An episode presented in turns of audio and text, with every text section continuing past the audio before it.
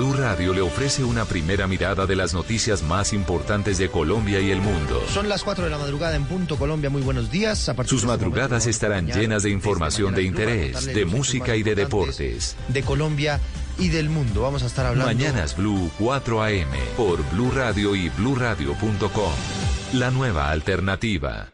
Coronavirus. Hay una declaratoria de pandemia, es la declaratoria de una emergencia sanitaria. COVID-19. En relación a las recomendaciones ante esta nueva enfermedad que es el COVID-19. Todos los detalles. Tenemos que aplazar todo evento. El seguimiento. Obviamente le estamos haciendo el seguimiento a cada uno de las respectivas direcciones de salud. Las medidas. El minuto a minuto de la pandemia. Cobertura especial del servicio informativo de Blue Radio para contribuir con la prevención del contagio del coronavirus. Siga nuestra cobertura en Blue Radio y bluradio.com y en todos los espacios informativos de Blue Radio, Blue Radio y bluradio.com.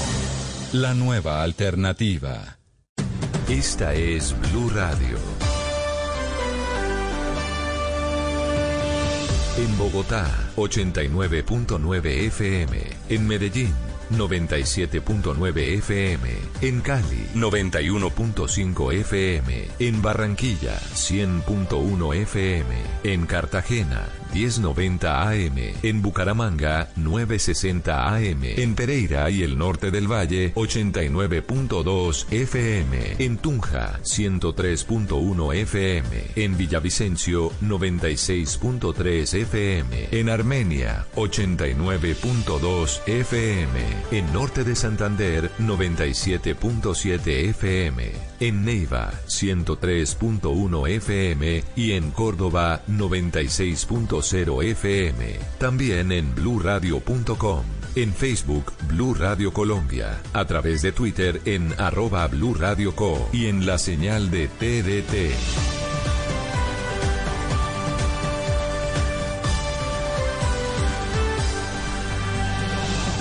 Blue Radio, la nueva alternativa. Son las 8 de la noche. Aquí comienza Mesa Blue con Vanessa de la Torre.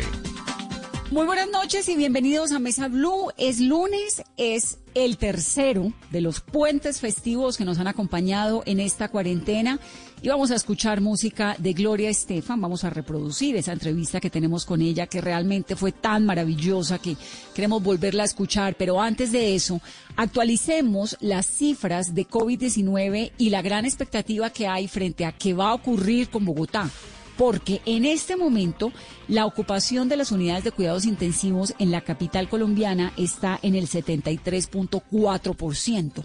La alcaldesa Claudia López dijo desde hace mucho tiempo que en el momento en el que las UCIs llegaran al 75%, ese día Bogotá se iba a una cuarentena total. ¿Por qué? Pues porque eso significa que el sistema de salud pública, de la pública y privada, porque en este momento con la alerta que hay hospitalaria en Bogotá, pues las unidades de cuidados intensivos las está manejando todas el ministerio, la Secretaría de Salud, todas. Entonces ella dijo que en el momento en que esto ocurriera, pues se cerraba la ciudad, porque eso significa que se queda la ciudad en, un riesgo muy alto de colapso, de no poder atender a las personas que tienen que usar los ventiladores. Bueno, es una situación realmente muy, muy dramática. Hay en este momento 691 camas ocupadas de COVID-19 pero hay 942 camas disponibles. De las 942 disponibles, hay 691 camas ocupadas. ¿Es así, no, Carolina? Sí, Vanessa, y lo más grave es que entre ayer y hoy han sido ocupadas 21 camas. ¿Esto qué quiere decir, Vanessa? Que estamos a 14 camas del 75%, es decir, de esa cifra tope que ha puesto la alcaldesa de Bogotá para declarar la alerta roja y la cuarentena general. Y adicional a esto, Vanessa, en este reporte que se entrega en la página de la Secretaría de Salud, hay otra cifra muy importante y que vale la pena destacar, Vanessa, y es que 20 centros de salud de Bogotá ya tienen la ocupación de sus unidades de cuidado intensivo al 100% voy a leerle algunas de, la, de los centros de salud y clínicas de, la Bogotá que, de Bogotá que ya están al 100%. La clínica Juan N. Corpas, la clínica Colina, la Reina Sofía, la Clínica Chayo, eh, la Clínica Centro de Medicina Internacional, la Clínica Nogales, la Clínica Colsubsidio, el Centro de Atención de Salud Cafán de la calle 93, el Centro Hospitalario San Nicolás, el Hospital Infantil San José, la Clínica Palermo, el Hospital San Ignacio, el Centro de Salud Cafán de la, de la calle 51, el Hospital San José de la calle décima, el Centro Policlínico de Lolaya, el Hospital Universitario Clínica San Rafael, la Unidad de Servicios San Blas, la Fundación Hospital San Carlos, la Clínica con Subsidio de Roma y Eusalud Clínica de Traumatología y Ortopedia. Estos son los 20 centros de salud de Bogotá que ya en su ocupación de unidad de cuidado intensivo está al 100%. Eso significa que no pueden recibir pacientes de COVID-19, que no tienen espacio, que literalmente no hay manera de que los puedan atender. Entonces lo que hacen es enviarlos a otros centros médicos donde todavía hay posibilidades de atención, pero pues es que con el ritmo en el que están aumentando los contagios en el país y en la capital, esos centros también pueden colapsar en cualquier momento y la situación es tan grave que usted llega a una clínica y pues no tienen cómo atenderlo, porque no hay cómo atenderlo. Ahora, durante el fin de semana escuchamos a la alcaldesa en una rueda de prensa a través de las redes sociales diciendo que el gobierno no le ha cumplido con las unidades de cuidados intensivos y los ventiladores que se habían prometido y casi que ambientando lo que parecería ser un anuncio de un regreso de cuarentena total a Bogotá. Pero por el otro lado, ha escuchado uno también al presidente decir que la cuarentena total no es una opción. ¿Qué va a pasar en las próximas horas, Carolina? Vanessa, y es que la respuesta del presidente lo hizo en su programa habitual el domingo y le ha dicho a la alcaldesa, no, no fue textual Vanessa, pero el comentario y la respuesta se da en donde dice, debemos entender que no es una opción viable para la sostenibilidad de nuestras sociedades, sencillamente decir, vamos a encerrarnos hasta que aparezca una vacuna. Esa fue la respuesta del presidente y hoy Vanessa, la alcaldesa Claudia López, en una entrevista en Meridiano Blue, dio una respuesta contundente y sigue ambientando de que es necesario que Bogotá vuelva a una cuarentena estricta. Ella dice, no necesitamos que los ventiladores lleguen para los entierros, necesitamos que lleguen ya. Y al presidente Duque le ha dicho, el único que ha estado tres meses encerrado es el presidente. Sin embargo, desde el Departamento Administrativo de la Presidencia, el doctor Diego Molano también ha señalado y ha descartado que es la respuesta que se le dé a esta petición formal que hizo ya la alcaldesa Claudia López para que se le permita decretar esta cuarentena nuevamente en la ciudad, es que van a rechazar esa petición y esa solicitud. Entonces ahí la respuesta y la pregunta en la que todos estamos buscando es, ¿qué va a pasar? Si le niegan posibilidad de decretar la cuarentena, ¿cuáles van a ser las medidas para intentar mitigar el aumento considerable de casos y la capacidad que hoy se tiene para atender a los pacientes que requieran una unidad de cuidado intensivo. Ya la alcaldesa le solicitó formalmente al gobierno, esto lo hace a través del Ministerio del Interior, ¿no? El permiso para decretar cuarentena en Bogotá. Está la respuesta en manos del gobierno. Mañana hay una reunión en la cual sabremos qué ocurre. ¿Cuáles son las posibilidades? Porque obviamente hay una situación muy dramática y muy delicada. Entonces las posibilidades son que el gobierno diga sí y Bogotá se cierre otra vez y nos vayamos a una cuarentena como hace tres meses total, por lo menos un par de semanas, mientras baja eh, la población en las unidades de cuidados intensivos, que fue lo que hizo con Kennedy hace un par de semanas y que le funcionó. Pero luego no, porque Kennedy otra vez volvió a cuarentena. Y lo otro es la posibilidad de que se cierre por zonas, porque si bien es cierto, en Bogotá la situación es muy dramática, no es en toda Bogotá, pero las unidades de cuidados intensivos se están manejando a nivel de distrito. Da lo mismo si usted está en Kennedy que si está en Usaquén, porque la clínica, digamos, todo el sistema hospitalario depende del distrito. Por eso cuando hablan del porcentaje de unidades de cuidados intensivos, no hablan de una u otra clínica, sino del sistema en total. Y ya Carolina no leyó la lista de las 20, de los 20 centros hospitalarios, que eso es muchísimo, que están ya al tope. ¿Qué más puede pasar en las próximas horas? Vanessa, mire, mañana, por ejemplo, y lo, anunció la alcaldesa Claudia López, y es que ya se están tomando y ella se está adelantando con medidas focalizadas mientras hay una respuesta. Por ejemplo, a partir de mañana se van a cerrar las estaciones de Transmilenio, de la Troncal de las Américas, de Patio Bonito y la Transversal Octava, pero no el Portal de las Américas. También se van a intensificar los cuidados en Bosa Occidental, en Kennedy, en la UPZ de Gran Bretaña, Las Margaritas, en el Portal de las Américas, en Ciudad Bolívar, que estas van a seguir siendo zonas de cuidado especial y también se mantiene la medida del pico y cédula en Bogotá a partir de mañana y para los próximos días mientras hay una respuesta por parte del gobierno. Adicional, Vanessa, también si la respuesta va a ser que el gobierno no le autorice a la alcaldesa, hay quienes dicen que se podría contemplar una medida de toque de, queda y e intensificar estas medidas restrictivas y cuidados especiales en otras zonas de Bogotá. Y lo otro es, pues, aumentar urgentemente la capacidad de las unidades de cuidados intensivos, que es lo que están haciendo en Barranquilla, enviando y enviando ventiladores, que también el gobierno ha estado mandando constantemente, pero Barranquilla también está al borde del, del colapso. Una ciudad que ha estado bien, Cali, por ejemplo. En Cali la alcaldía logró aumentar en un 110% sus unidades de cuidados intensivos en estos meses. 110%, tiene mucho más, tiene el doble más, un poco más del doble de lo que tenía hace unos meses.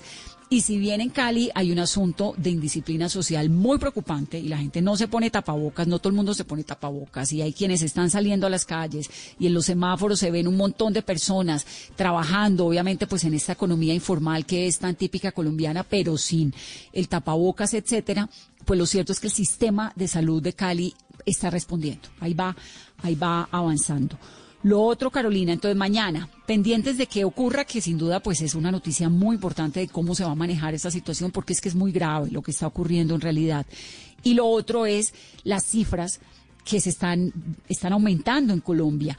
Este fin de semana tuvimos todos los días más de 100 personas fallecidas, en las últimas 24 horas 117 muertos por COVID-19 la cifra de fallecimientos en el país ya llegó, pasó los 3.000, son 3.223 al día de hoy.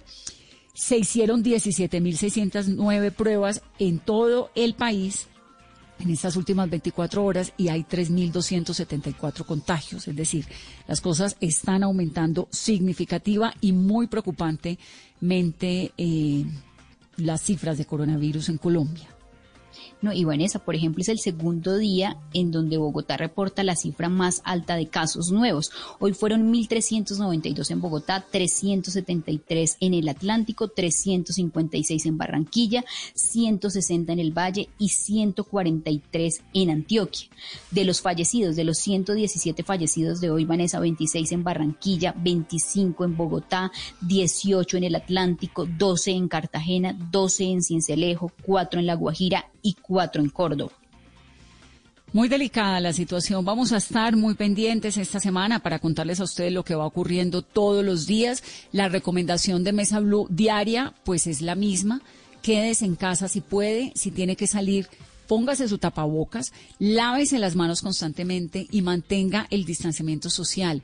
También lo que está mostrando el coronavirus es que se puede vivir sin contagiarse si uno tiene las medidas y si uno toma todas las precauciones que son indispensables y que son la diferencia entre estar saludable y no estarlo.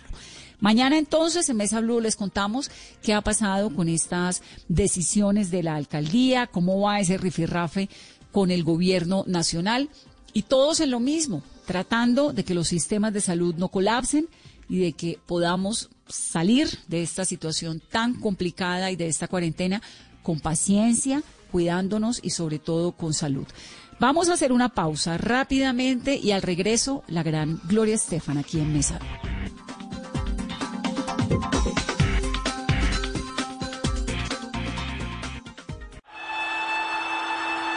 El balón venía para Faustino Aprila, con él está Altamirano. Muchas veces caí pero siempre tuve que levantarme. Que no me tase sinvergüenza, que ese es un vago y todo lo demás. Siempre hablaron de mí y solo podía contestar en la cancha. Velocidad por la parte derecha, continúa allí, despide el centro. Y el gol, el tercero. Gol de Esprilla. Cuando las cosas eran difíciles, más fuerte tenía que ser. más me tenía que esforzar. Siempre tenía que dar más. No era por mi familia la cual amo, no era por el dinero y mucho menos por las mujeres. Tampoco por mí, la verdad era por el fútbol. El tiro, vamos al cuarto, el tiro, increíble, increíble, increíble. Soy Faustino Esprilla y estoy con Javier Hernández y el equipo de Blog Deportivo en Blue Radio. En cuarentena o en normalidad, hacemos lo que sabemos hacer. Radio. Blog Deportivo, lunes a viernes a las 2 de la tarde. Ay, Fausto, ven ya. Ya no más. Estoy en la radio. Blue Radio, la nueva alternativa. Dígale no a las noticias falsas. Evite los medios anónimos e irresponsables. En tiempos de emergencias y de incertidumbre, es fundamental la información verificada y confiable. Los medios de comunicación formalmente establecidos por su profesionalismo y responsabilidad son el antídoto más eficaz contra las noticias falsas y la desinformación. Infórmese por la radio y la televisión a toda hora, con los rostros y las voces que usted conoce y confía. Fue un mensaje de la Asociación Internacional de Radiodifusión, AIR.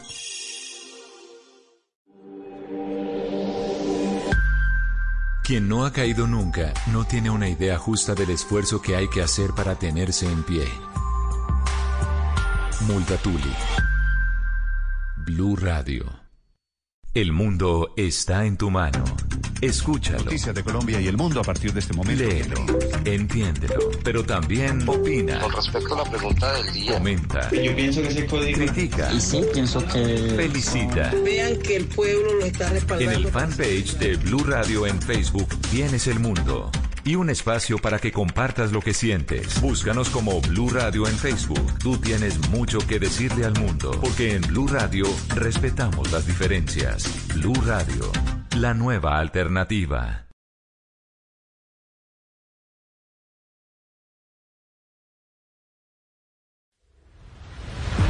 En medio de la pandemia del coronavirus, un cubrimiento 360 grados. Personajes que solo Mañanas Blue con Camila Zuluaga tuvo acceso a ellos. Dialogamos con Julie Brainard, doctora de la Universidad de East Anglia, quien nos explicó por qué los aislamientos colectivos no fueron el mejor recurso para frenar el coronavirus. But you never had the lockdown without the schools being closed. Chris Small, el trabajador despedido de Amazon por denunciar las precarias condiciones salubres de la empresa, denunció la realidad detrás de la compañía de Jeff Bezos. Well, they terminated me because I held the protest about, you know, raising concerns about COVID-19, the coronavirus. Y Jeremy Kim, el director del Instituto Internacional de Vacunas, nos dio luces sobre cómo es el proceso para obtener una. that we have to do all of that, prove it, make it, and you know set up appropriate ways to use it. Blue Radio, la nueva alternativa. Hoy en Blue Radio, Para hacer una buena película se requiere tener una cámara como el ojo en el corazón de un poeta, decía el gran maestro Orson Welles. Amigas y amigos de Blue Radio, soy Álvaro Rodríguez y los quiero invitar esta noche a Bla Bla Blue, donde hablaremos de la nueva película Un tal Alonso Quijano de Lidia Estela Gómez y de los ires y venires en la actuación y lo concerniente a esta producción cinematográfica. Ya lo saben, no lo olviden, la función empieza esta noche a las 10 en punto en Bla Bla Blue. Bla Bla Blue, porque ahora te escuchamos en la radio, Blue Radio y bluradio.com. La nueva alternativa.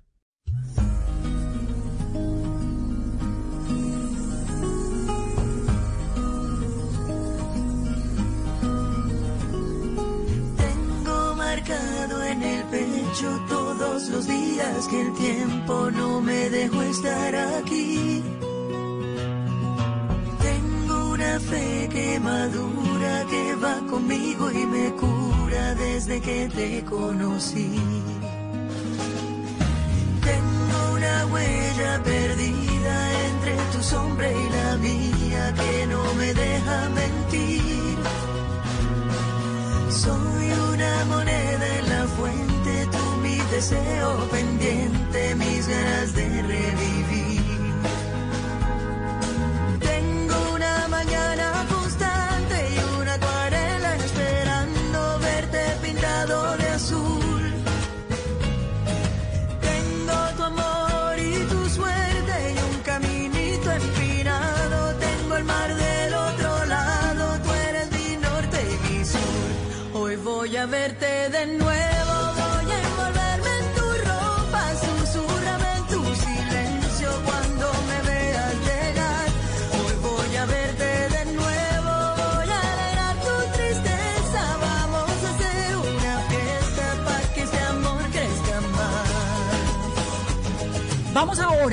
hablar entonces con nuestra invitada del día de hoy, que es la gran Gloria Estefan.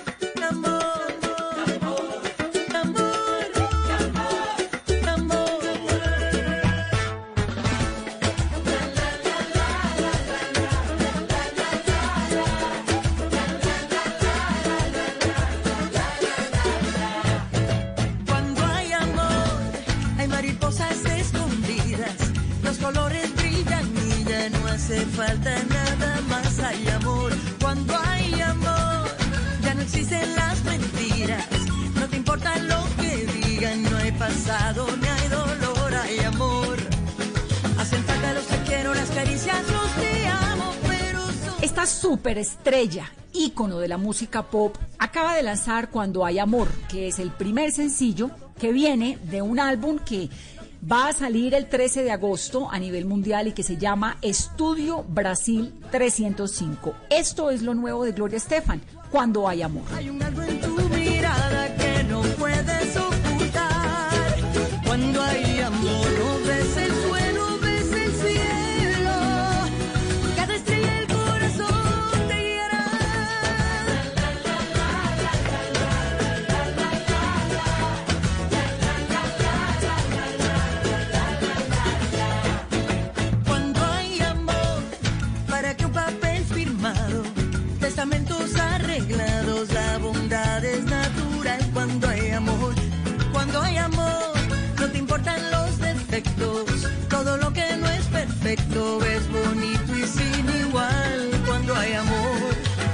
Los te quiero, las caricias, los te amo, pero sobran las palabras. Cuando canta el corazón, cuando hay amor, todo puedes alcanzar. Lo difícil se hace simple y lo más simple es especial. Cuando hay A lo largo de toda su carrera, Gloria Estefan ha vendido más de 100 millones de discos a nivel global. 38 de sus canciones se han situado en el puesto número uno de las listas del Billboard. Siete premios Grammy tiene. Ha sido actriz, compositora, filántropa, autora de dos libros infantiles que han estado en la lista de los más vendidos del New York Times. Es considerada una de las cantantes más reconocidas y también más queridas y más exitosas en la historia de la música latina. Gloria Estefan, bienvenida a Mesa. Muchas gracias, feliz de estar con ustedes. ¿Cómo están ahí hoy? Muy bien, Gloria, nosotros felices de saber que hay una nueva canción, que se viene un nuevo álbum tuyo. ¿Por qué te demoraste tanto tiempo en, en una nueva producción? Eh, bueno, en realidad Emilio y yo solo entramos al estudio cuando tenemos una, un proyecto que nos entusiasma y que queremos hacer. No, no iba a tardarme tanto, pero cuando fui a, yo grabé este disco eh, en Brasil, la música, los arreglos, y un documental que hicimos comenzó hace cuatro años, pero desafortunadamente falleció mi madre cuando justo cuando yo iba a entrar al estudio a cantar el disco y me costó muchísimo poder estar suficientemente fuerte emocionalmente para volver a cantar, porque lo primero que afecta eh, el dolor es las cuerdas vocales y, la- y es muy difícil cantar cuando no está tan triste. Y yo no quería poner tristeza en el disco, quería poner solo alegría y esperé, esperé a que estuviera lista y por eso es que se ha tardado tanto este disco particularmente. Pero pienso que como toda música encuentra su mejor momento, eh, pienso que especialmente para esta canción no hay mejor momento ahora que necesita- necesitamos alegría y pensar en el amor eh, para lanzar al universo, porque estamos viviendo momentos difíciles.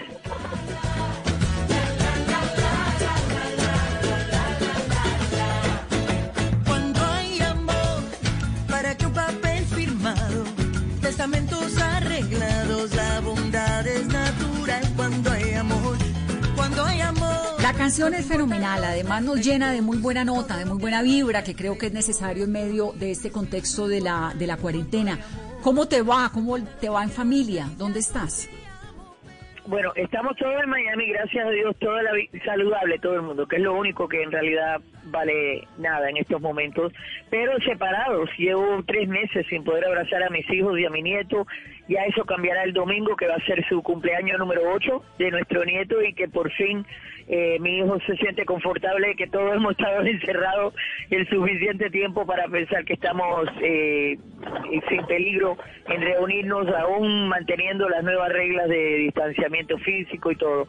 Pero, ¿sabes qué? Han perdido tantas personas, familiares, y han sido momentos difíciles pero vamos a salir de esto ya hay que hay que mirar siempre al futuro con con ah, esperanza con alegría poner yo pienso que tenemos un poder muy grande de poder crear la realidad colectivamente y pienso que tenemos que enfocarnos en cosas positivas y sentimientos lindos y puros para este tiempo Ahora, volviendo a la canción, cuando dices que te demoraste tantos años porque murió tu madre y porque no le querías poner tristeza a la música, eso es fuerte. ¿Fue un luto de cuatro años? Bueno, el luto para mí será eh, por siempre, te digo la verdad, porque extraño mucho a mi madre. Pero lo que pasa es que, mira, yo pasé los primeros dos años bastante difíciles. eh, con su pérdida fue eh, inesperada, ella estaba muy bien y de pronto pasó algo que nadie se, se percató. Eh, pero bueno, así son las cosas, cada uno tiene su fecha. Eh, ya después empiezo a recordar las cosas alegres de mi madre. Este en este aniversario de ella, junio 13, puse en las redes uno de los raps que ella hacía con mi hija, porque quería que todo el mundo también la recordara con alegría, porque mi madre era un cascabel, ella de verdad que era alguien que llenaba la vida de todos los que la rodeaban con, con mucha alegría.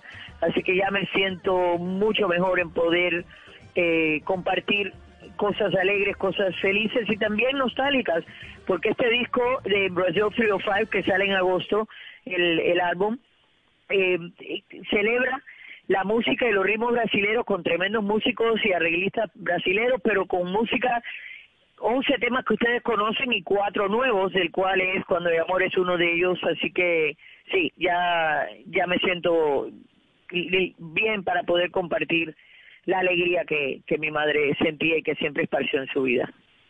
Y esto de la música brasilera, de la onda brasilera, ¿de dónde viene? ¿Cuál es tu conexión con Brasil? Bueno, la, eh, la conexión mía con Brasil viene desde niña, porque mi madre me crió escuchando todos esos discos de música brasilera. Mi madre era cantante, eh, cantaba bellísimo y, y siempre tenía su colección de música muy grande. Cuando yo entré al grupo a los 17 años, que era Miami Latin Boys, todavía ni habíamos cambiado el nombre, yo hice que ellos aprendieran canciones como Corcovado, eh, Desafinado, La chica de Ipanema, y yo los cantaba en portugués. Luego después hicimos un disco, Miami Sound Machine, que se, que se llamaba Río, que tomé temas como Lanza Perfume de Rita Lee y le hice letras en español. Fue un éxito para nosotros eh, titulado Baila conmigo. Fue el primer gran éxito que tuvimos en Latinoamérica.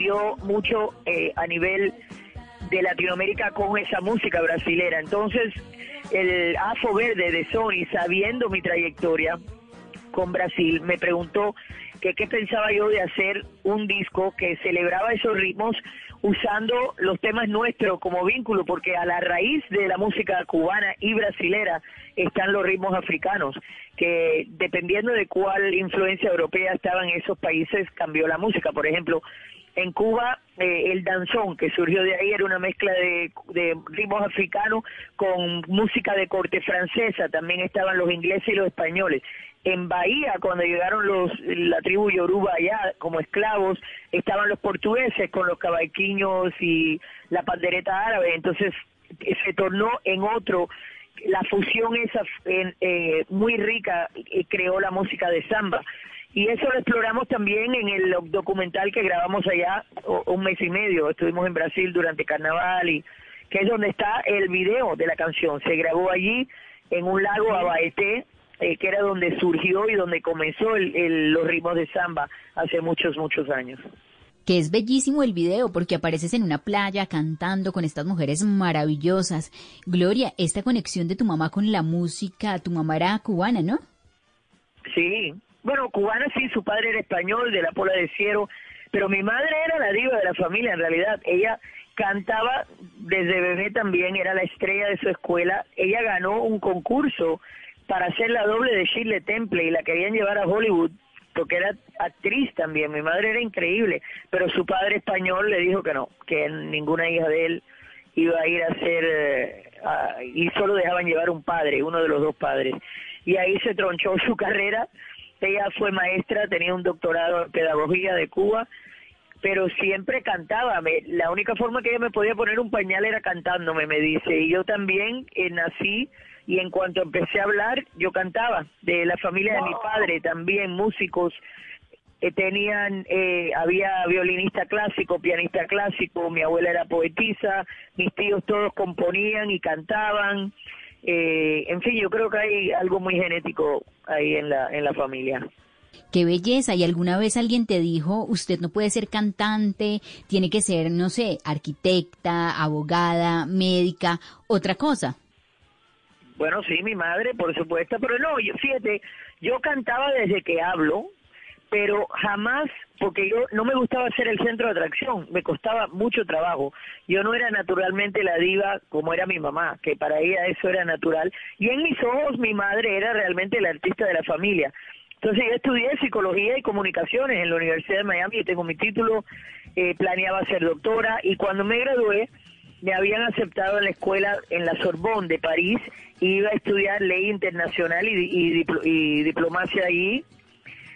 Pero entonces conocí a Emilio, eh, me invitó a entrar al grupo, lo hice solo para diversión y jamás imaginándome que se iba a convertir en mi carrera, pero mi abuela, que era muy, era una persona increíble, me decía, ese es tu don y si no lo compartes no vas a ser feliz nunca y espero que el día que te caiga en tus manos, porque te va a caer en tus manos, espero que seas lo suficientemente inteligente para optar por esa opción, porque es lo que tienes que hacer. Mi abuela era mi, mi fan número uno y la persona que más me apoyó siempre en lo de la música.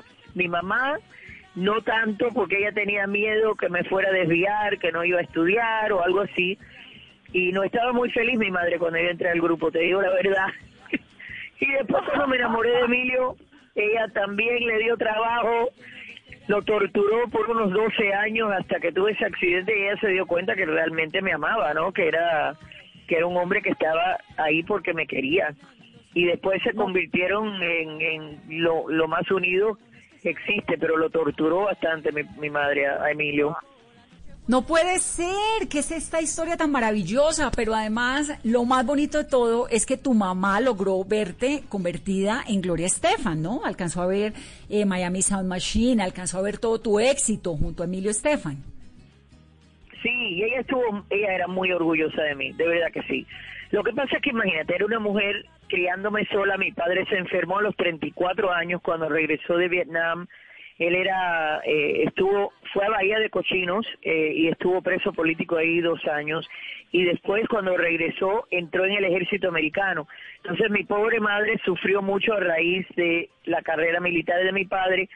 Y cuando él volvió enfermo, que yo lo cuidaba y ella lo cuidaba, ella tenía miedo, eh, me estaba criando a mí sola, pensó que yo con un grupo de músicos por toda la ciudad, que no iba a ser bueno para mí, en fin, todo lo que hizo lo hizo para protegerme, pero wow. Después ella estaba muy, muy orgullosa de lo que logré hacer y especialmente de que me gradué, que nunca dejé de estudiar. en su Claro. en su vida eso era importantísimo.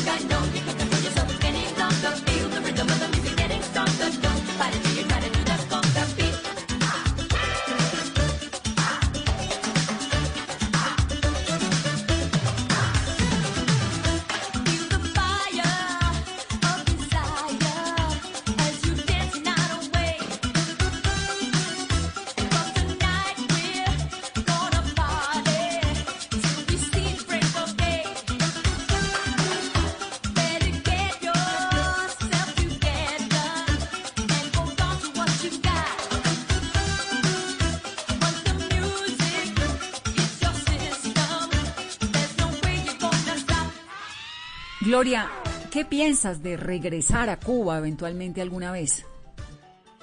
Mira, en estos momentos para mí no, veo razón de regresar a Cuba porque primero no voy a ir de vacaciones a disfrutar de un país cuando el gobierno de Cuba ha creado ciudadanos de segunda clase de su propia gente, porque el turista va ahí y puede vivir mejor, disfrutar de más cosas que pueden disfrutar los mismos cubanos. Eh, yo he sido muy vocal en contra del gobierno de Cuba y soy como persona non grata ahí en estos momentos.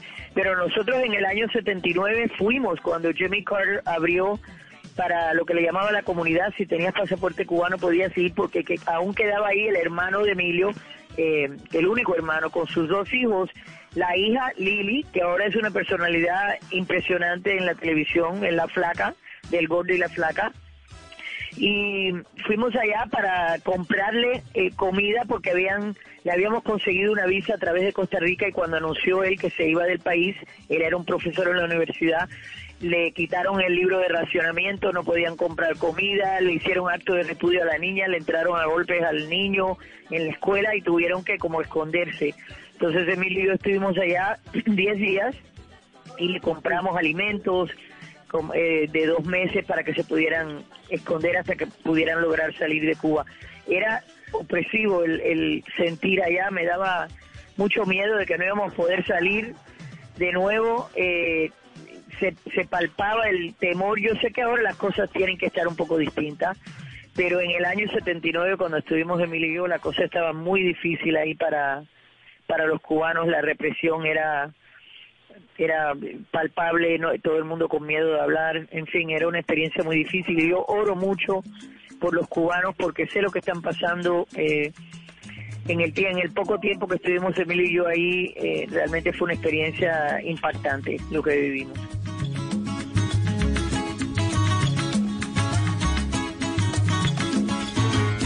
de mi tierra bella, de mi tierra santa. Oigo ese grito de los tambores y los timbales al cumbancha. Y ese pregón que canta un hermano que de su tierra vive lejano, que recuerdo le hace llorar. Una canción que vive entonando de su dolor, de su propio llanto y se le escucha penar.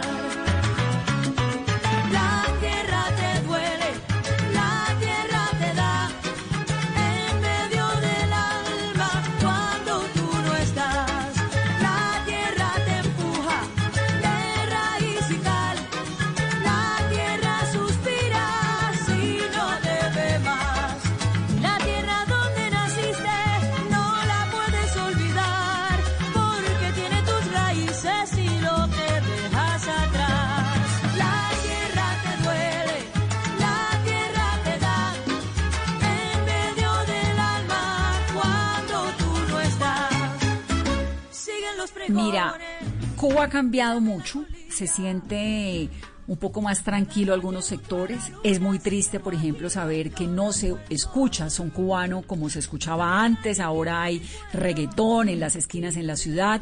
Pero de todas formas, pues Cuba sigue siendo ese lugar maravilloso de tantos amores que uno pisa y piensa inmediatamente en Celia Cruz, en Gloria Estefan, en lo bonito que dejó Cuba, ¿no? ¿Tú tienes algún recuerdo de cómo fue la salida de tu familia de Cuba, de tu mamá, de lo chiquita que estabas cuando te fuiste? Bueno, yo, yo todavía tengo, yo aún tengo el, el boleto de Pan Am Airlines, que era round trip, lo había comprado mi madre para también regresar, pensando que en unos meses íbamos a estar de regreso en nuestra tierra. Así que imagínate cómo las cosas eran distintas. Yo solo tenía dos años y medio, no tengo muchos recuerdos en sí de Cuba, tengo el sentir, la nostalgia que con la cual nos crió nuestra madre y nuestra abuela, eh, pero recuerdos así de allá no, sí de aquí, de Miami, cuando llegamos tenemos mucho. Eh, mi abuela, cada vez, como ella salió después de nosotros, cada vez que podía, le enganchaba a un piloto de cubana de aviación una caja de compota de mango, que era lo único que yo comía. Pobrecita mi abuela, que siempre pensando en mí. Pero eh, fue difícil, fue difícil aquí al principio. Habían letreros cuando estábamos tratando de alquilar un apartamento que decían no niños, no mascotas, no cubanos. Eh, había eh, mucho racismo en, en esa época aquí, porque estábamos en el profundo sur de Estados Unidos y ya ahora Miami es otra cosa, por supuesto, pero yo sé que mi madre pasó mucho aquí cuando llegamos. Sé que aún me queda una oportunidad. Sé que aún no es tarde para recapacitar. Sé que nuestro amor es verdadero y con los años que me quedan por vivir demostraré cuánto te quiero.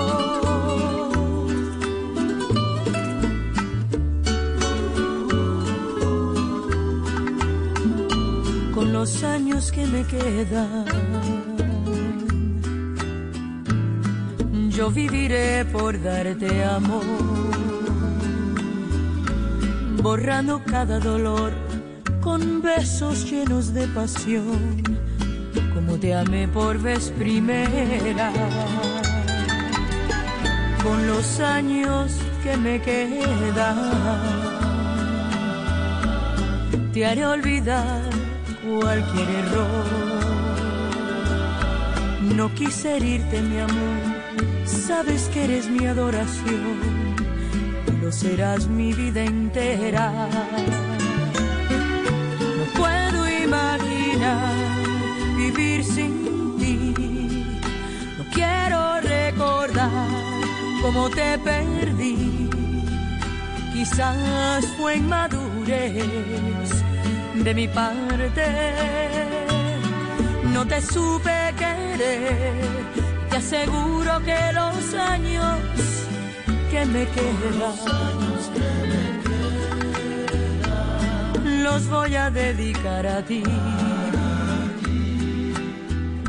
Qué belleza esta vida tan llena de historias y tan llena de, de- de momentos, ¿no? De anécdotas. Ahora va entendiendo uno en esta conversación, pues, de dónde es que viene toda esa grandeza de una mujer que se llama Gloria Estefan. Dime una cosa, con esto que ha ocurrido en las plataformas digitales, con la forma como se están haciendo las canciones, con el mercado, etcétera, ¿qué ha cambiado? ¿Qué te gusta? ¿Qué no te gusta del momento?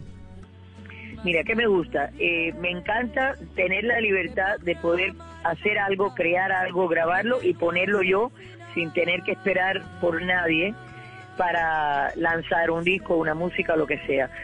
Esa parte es bella. ¿Qué, ¿Qué es lo difícil ahora por los músicos? La fragmentación, porque ahora hay un sinfín de canales, de formas de expresar y de poner música y no hay formas eh, como habían antes para remunerar a esos artistas que llenan nuestra vida de, de- música o de arte, de, de todas las cosas que hacen la vida linda, ¿no? Han tenido que eh, salir a trabajar, a hacer conciertos para poder eh, ganarse la vida en eso. Eso es difícil porque para un artista realmente poder crear tiene que estar libre de otros trabajos para poder enfocarse en la música. Eso ha cambiado mucho. Pero uno no puede cambiar la tecnología, es imposible ir hacia atrás, hay que siempre buscar nuevas formas, hay que cambiar las leyes para que haya una forma de con tantos streams remunerar a esos artistas que componen, que escriben. Emilio y yo, gracias a Dios, vivimos eh, la música en un momento muy fructífero. Ahora para personas como mi hija, por ejemplo, que es el mejor músico de la familia, es mucho más difícil llegar a tantos oídos como las que logramos Emilio y yo llegar. Pero ya eso cambiará, hay que tener fe, hay que seguir adelante, hay que buscar nuevas formas de, de seguir haciendo arte, porque el artista tiene que hacer su arte, tiene que ponerla en el mundo, siente esa necesidad y es algo muy lindo en la vida, no podemos estar sin música, imagínate qué triste sería la vida sin música, sin, sin arte, sin películas, sin cine, que nos han salvado en estos momentos, poder tener ese tipo de, de aliento a través de, de esta pandemia. Imagínate si no tuviéramos algo que, que mirar en la televisión o, o de entretenernos, sería realmente triste. Así que ya, ya encontraremos formas y le urjo a todos los artistas que están ahí que sigan haciendo lo que los apasiona, que encuentren lo que aman y, y- y que no se olviden ni traten de seguir a lo que es lo que está pasando en el momento. Tienen que buscar su pasión y lo que los llena a ellos artísticamente. Por eso no te olvidaré, a pesar que sufrí, no me arrepentiré, porque de ti aprendí que a veces el amor no es lo que esperas, hay que salvarlo como puedas,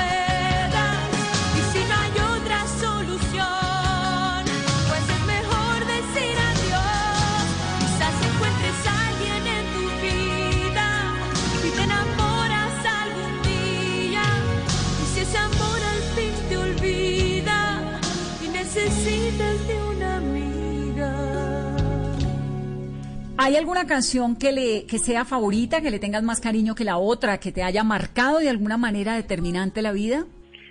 Dios mío, es que eso es preguntarle a un padre cuál es su hijo favorito o cuál se llega mejor. Mira, cada una significa una etapa distinta, pero yo yo pienso que me han hecho esta pregunta. Si yo tuviera que dejar solamente un disco, que sería bien difícil para mí porque cada uno de mis discos han salido de mi corazón y de un entusiasmo increíble por la música, pero sería mi tierra, porque mi tierra eh, tiene más allá de la música, para mí es, eh, pude mostrarle mi cultura, la que ya no existe, la que ha cambiado ya, la Cuba de antaños, la música de un país que musicalmente sigue dando eh, increíble, increíbles cosas, pero que se, se quedó congelado en el tiempo con la revolución y en fin, eh, para mí fue un- una labor de amor y ese disco para mí quedará siempre marcado y especialmente con los años que me quedan, que fue la primera canción que compuse con mi esposo, juntos él y yo. Así que eso es muy especial para mí.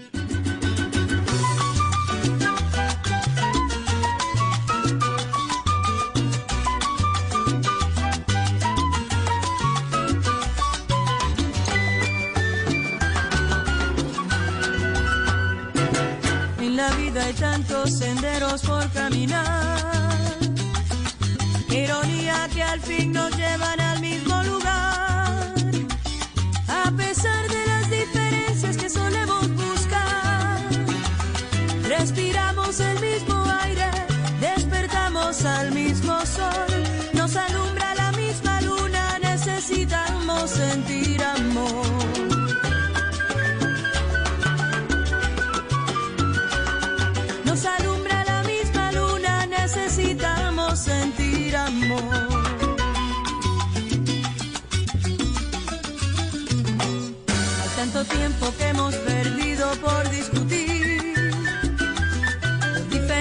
que entre nosotros no deben existir. Las costumbres, raíces y herencias que me hacen quien soy son colores de un arco iris. Gloria, si te fuiste de Cuba tan jovencita, si no has podido volver, ¿quién te contó cómo era Cuba?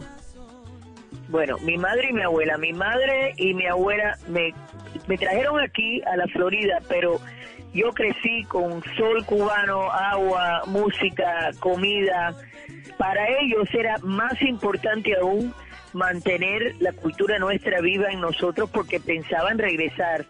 Y ya después cuando vieron que no iba a ser posible, aún más importante fue para mi madre y para mi abuela mantener nuestra cultura viva en nosotros. Y para nos- nuestros hijos igual, porque mis hijos dicen que son cubanoamericanos, aunque nacieron aquí, y no solamente su cultura cubana, eh, nosotros también hemos mantenido vida viva su cultura libanesa, el padre de Emilio era del Líbano, y nosotros ellos también se han criado con la comida y la música del Líbano y, y yo pienso que solo somos seres más interesantes y más llenos si sabemos de dónde vinimos entonces hemos tratado de mantener esa misma cosa viva para nuestros hijos no Eh, pero obviamente es la Cuba de, mi madre y mis abuelos la que conozco Pues Gloria, qué rico que vuelvas, qué maravilla volver a la escena musical. Me encanta poder conocido algo de esa mujer tan fascinante, de esa familia tan hermosa.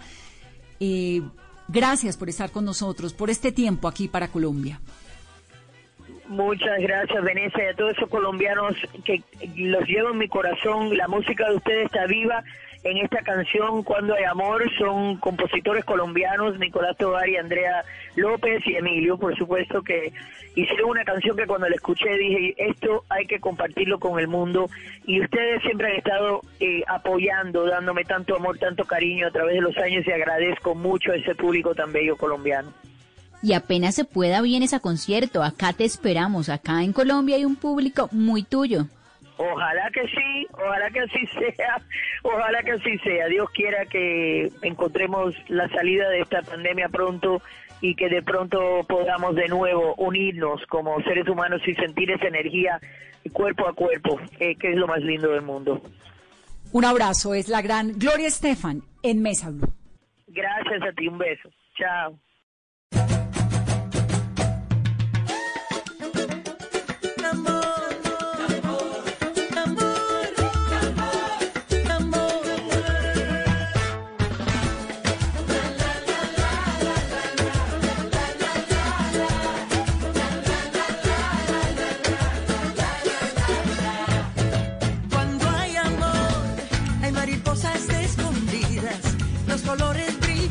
Ya no hace falta nada más. Hay amor, cuando hay amor, ya no existen las mentiras, no te importa lo que digan, no hay pasado ni hay dolor, hay amor.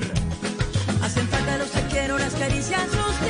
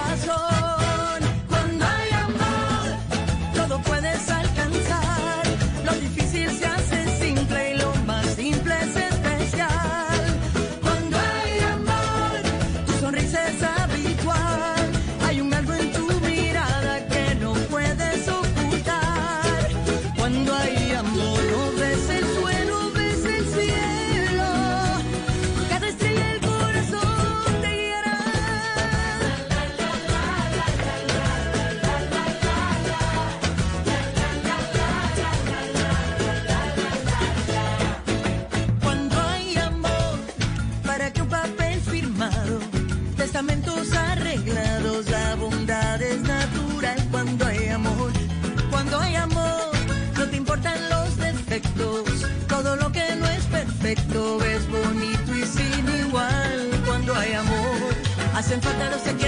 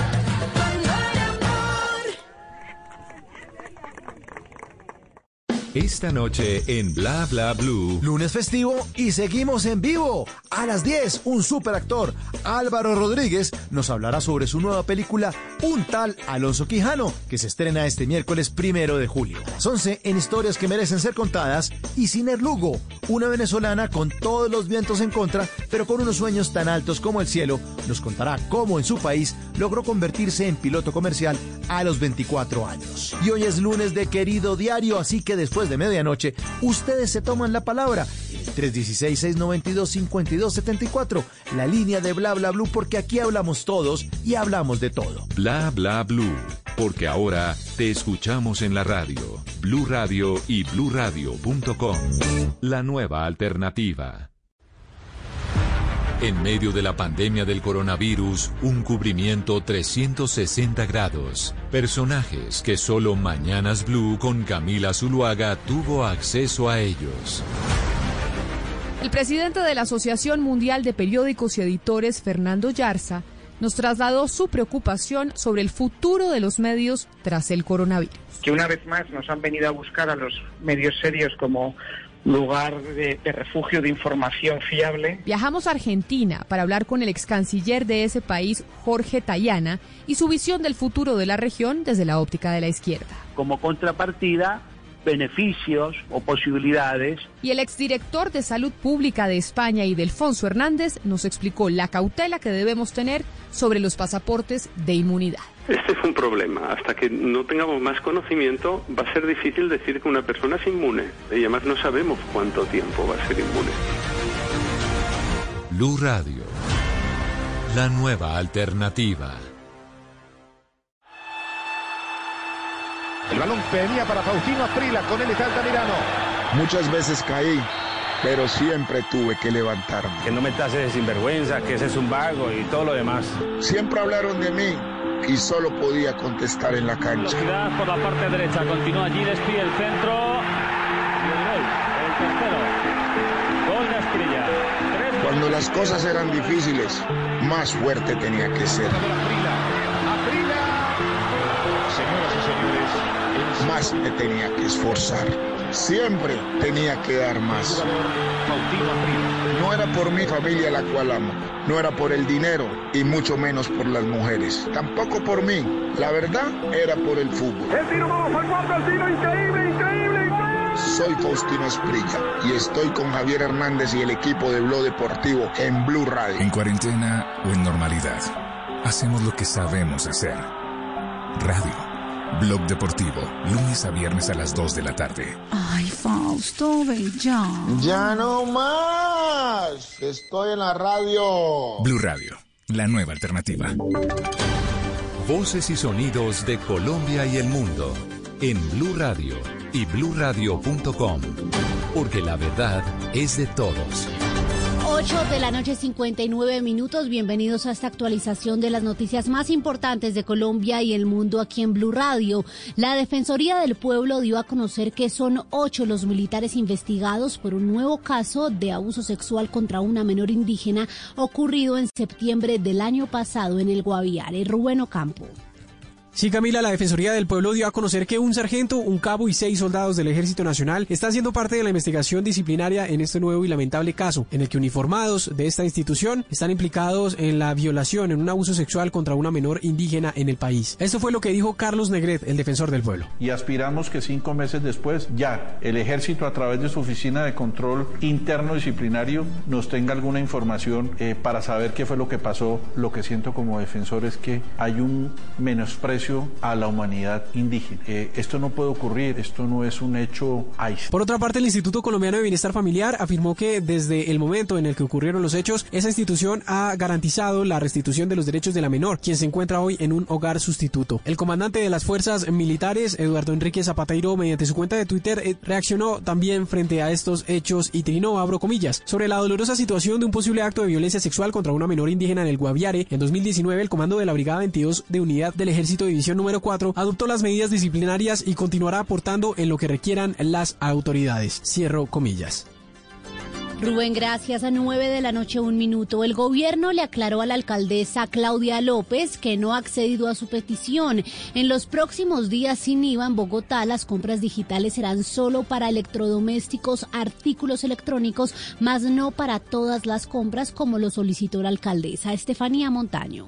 La alcaldesa de Bogotá, Claudia López, ya había hecho un llamado para que las próximas jornadas sin IVA del 3 y 9 de julio tuvieran exclusivamente compras por Internet y a través de un trino aseguró. Agradecemos al gobierno nacional que nos haya escuchado y avalado el decreto propuesto por Bogotá para que los próximos días sin IVA en nuestra ciudad apliquen para comercio electrónico y se eviten aglomeraciones en este momento crítico de la pandemia. Por su parte, el Ministerio del Interior le respondió a la alcaldesa por medio de una carta y aseguró que agradece su disposición para garantizar la coordinación de la actuación administrativa en esta jornada y que el decreto enviado por su administración para implementar medidas de orden público es autorizado bajo la adopción integral de la normativa citada. Además señalan que el gobierno nacional pronto emitirá reglamentaciones y especificaciones al respecto.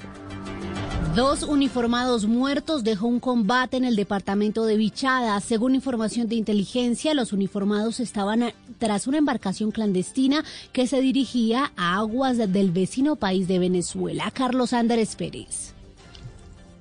El contraalmirante Orlando Grisales, comandante de la Fuerza Naval de los Llanos, aseguró a Blue Radio que las tropas se encontraban en una operación contra el narcotráfico y se movilizaban sobre el río Uva para tomar posición por un cargamento que hacía tránsito por esta zona, al parecer rumbo a Venezuela, cuando se desarrolló el encuentro del combate. Las tropas estaban movilizando para posicionarse, como lo digo, a, la espera de la interdicción de un cargamento que con información de inteligencia naval hacía tránsito por esta área hacia el país eh, vecino como es Venezuela. Como resultado de este encuentro de combate murieron dos uniformados, dos más resultaron heridos y uno se encuentra desaparecido. Aún no se responsabiliza a algún grupo armado, pero se conoce que allí hace presencia la estructura primera de las disidencias de las FARC y grupos que se dedican al narcotráfico.